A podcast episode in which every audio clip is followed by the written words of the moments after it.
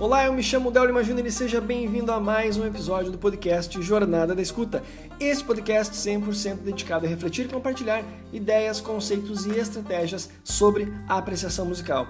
E no episódio de hoje eu quero falar um pouco sobre a influência da música em nosso corpo e nossa mente.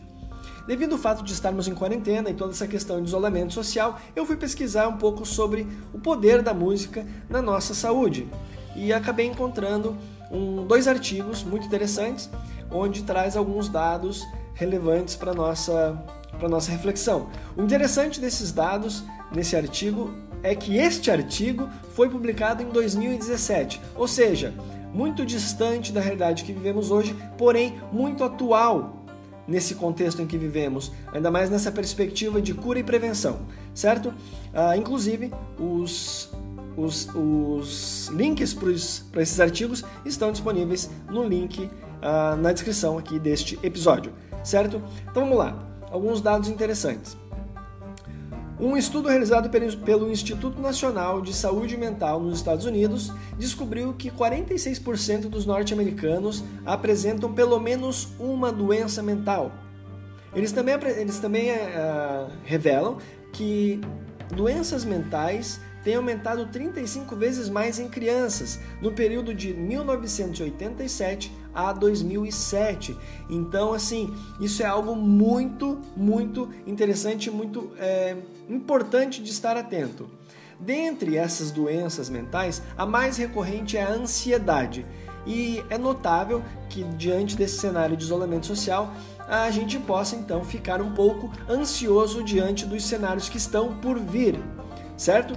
Então vamos lá. A, a ansiedade é uma doença quietinha. Ela vai se manifestando muito paulatinamente. E a partir do momento em que se, o diagnóstico é feito, as pessoas então procuram tomar algumas providências. A maioria delas são remédios, são drogas, são efeitos químicos ah, através então desses remédios manipulados, certo? Outras estratégias são meditação, massagens, ferramentas que estimulam então proporcionam relaxamento.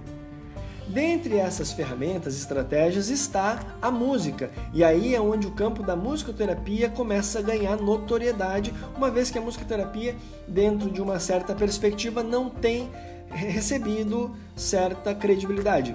Pois bem, isso já é uma história que tem ficado cada vez mais no passado.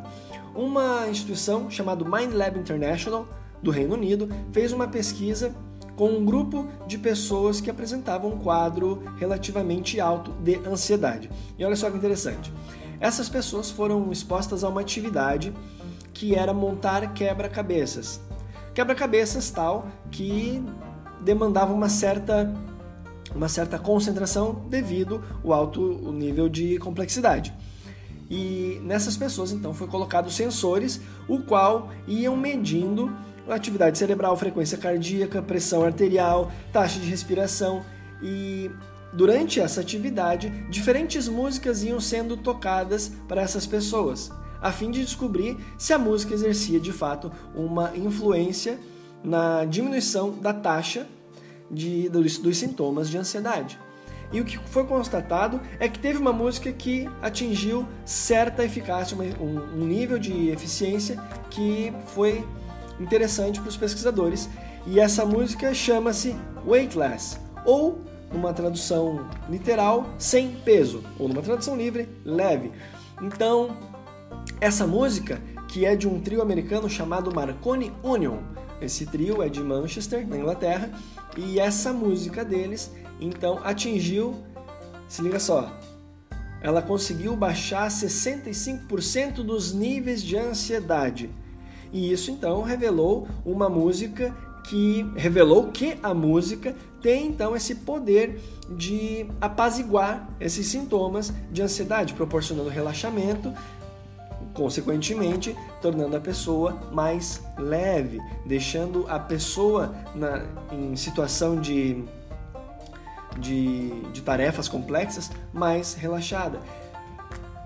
Agora sim, os fatos, se você deve ouvir enquanto faz uma atividade, se deve ouvir ao acordar, aí eu já não sei te explicar. Eu tenho uma proposta. Eu tenho uma reflexão acerca disso, mas não te garanto nada acerca dessa pesquisa, certo? Então, durante essa atividade, eles tiveram um resultado de 65% dos sintomas de ansiedade diminuído, certo?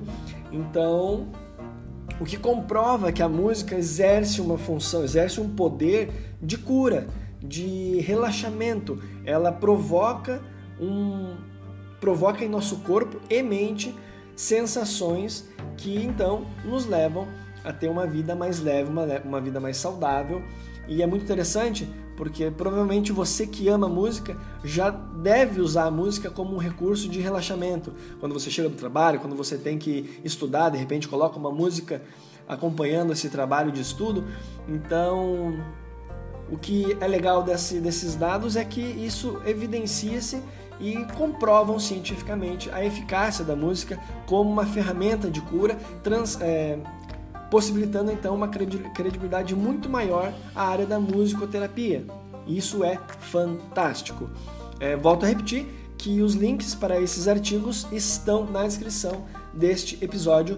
Também o link para essa música chamada Weightless, Weightless do trio chamado Marconi Union, certo? Então você pode acessar e aqui a minha recomendação seria você escutar todo dia, é, antes, toda noite, né, antes de dormir, ou ao amanhecer, enquanto você faz suas atividades é, matinais antes de iniciar o seu trabalho, o seu estudo, você então deixar essa música acompanhando a sua rotina, no preenchendo então o ambiente, certo? Essa é a minha recomendação, cujo é, não tenho evidências que vai de fato melhorar a sua produtividade, a sua vida, a sua saúde, mas dado as evidências apontadas nessa pesquisa realizada pelo Mind Lab International, eu acredito que isso pode certamente contribuir na sua é, na leveza do seu dia, bem como na saúde é, psicológica do seu e do seu da sua mente e do seu corpo,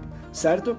É, outra coisa interessante é que nesse no outro artigo que eu li é, tem uma perspectiva de, da influência da música na saúde no corpo físico.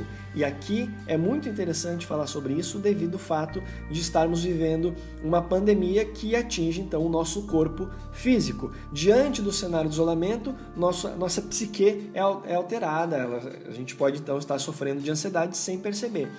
Mas agora, diante desse cenário de pandemia, é interessante falar sobre essa perspectiva de cura no corpo físico.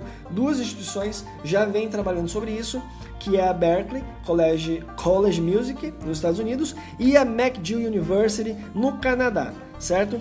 À frente dessa pesquisa está o professor Daniel Levitin, e ele proporciona então, ele apresenta uma perspectiva sobre a, a música enquanto ferramenta de cura no corpo físico.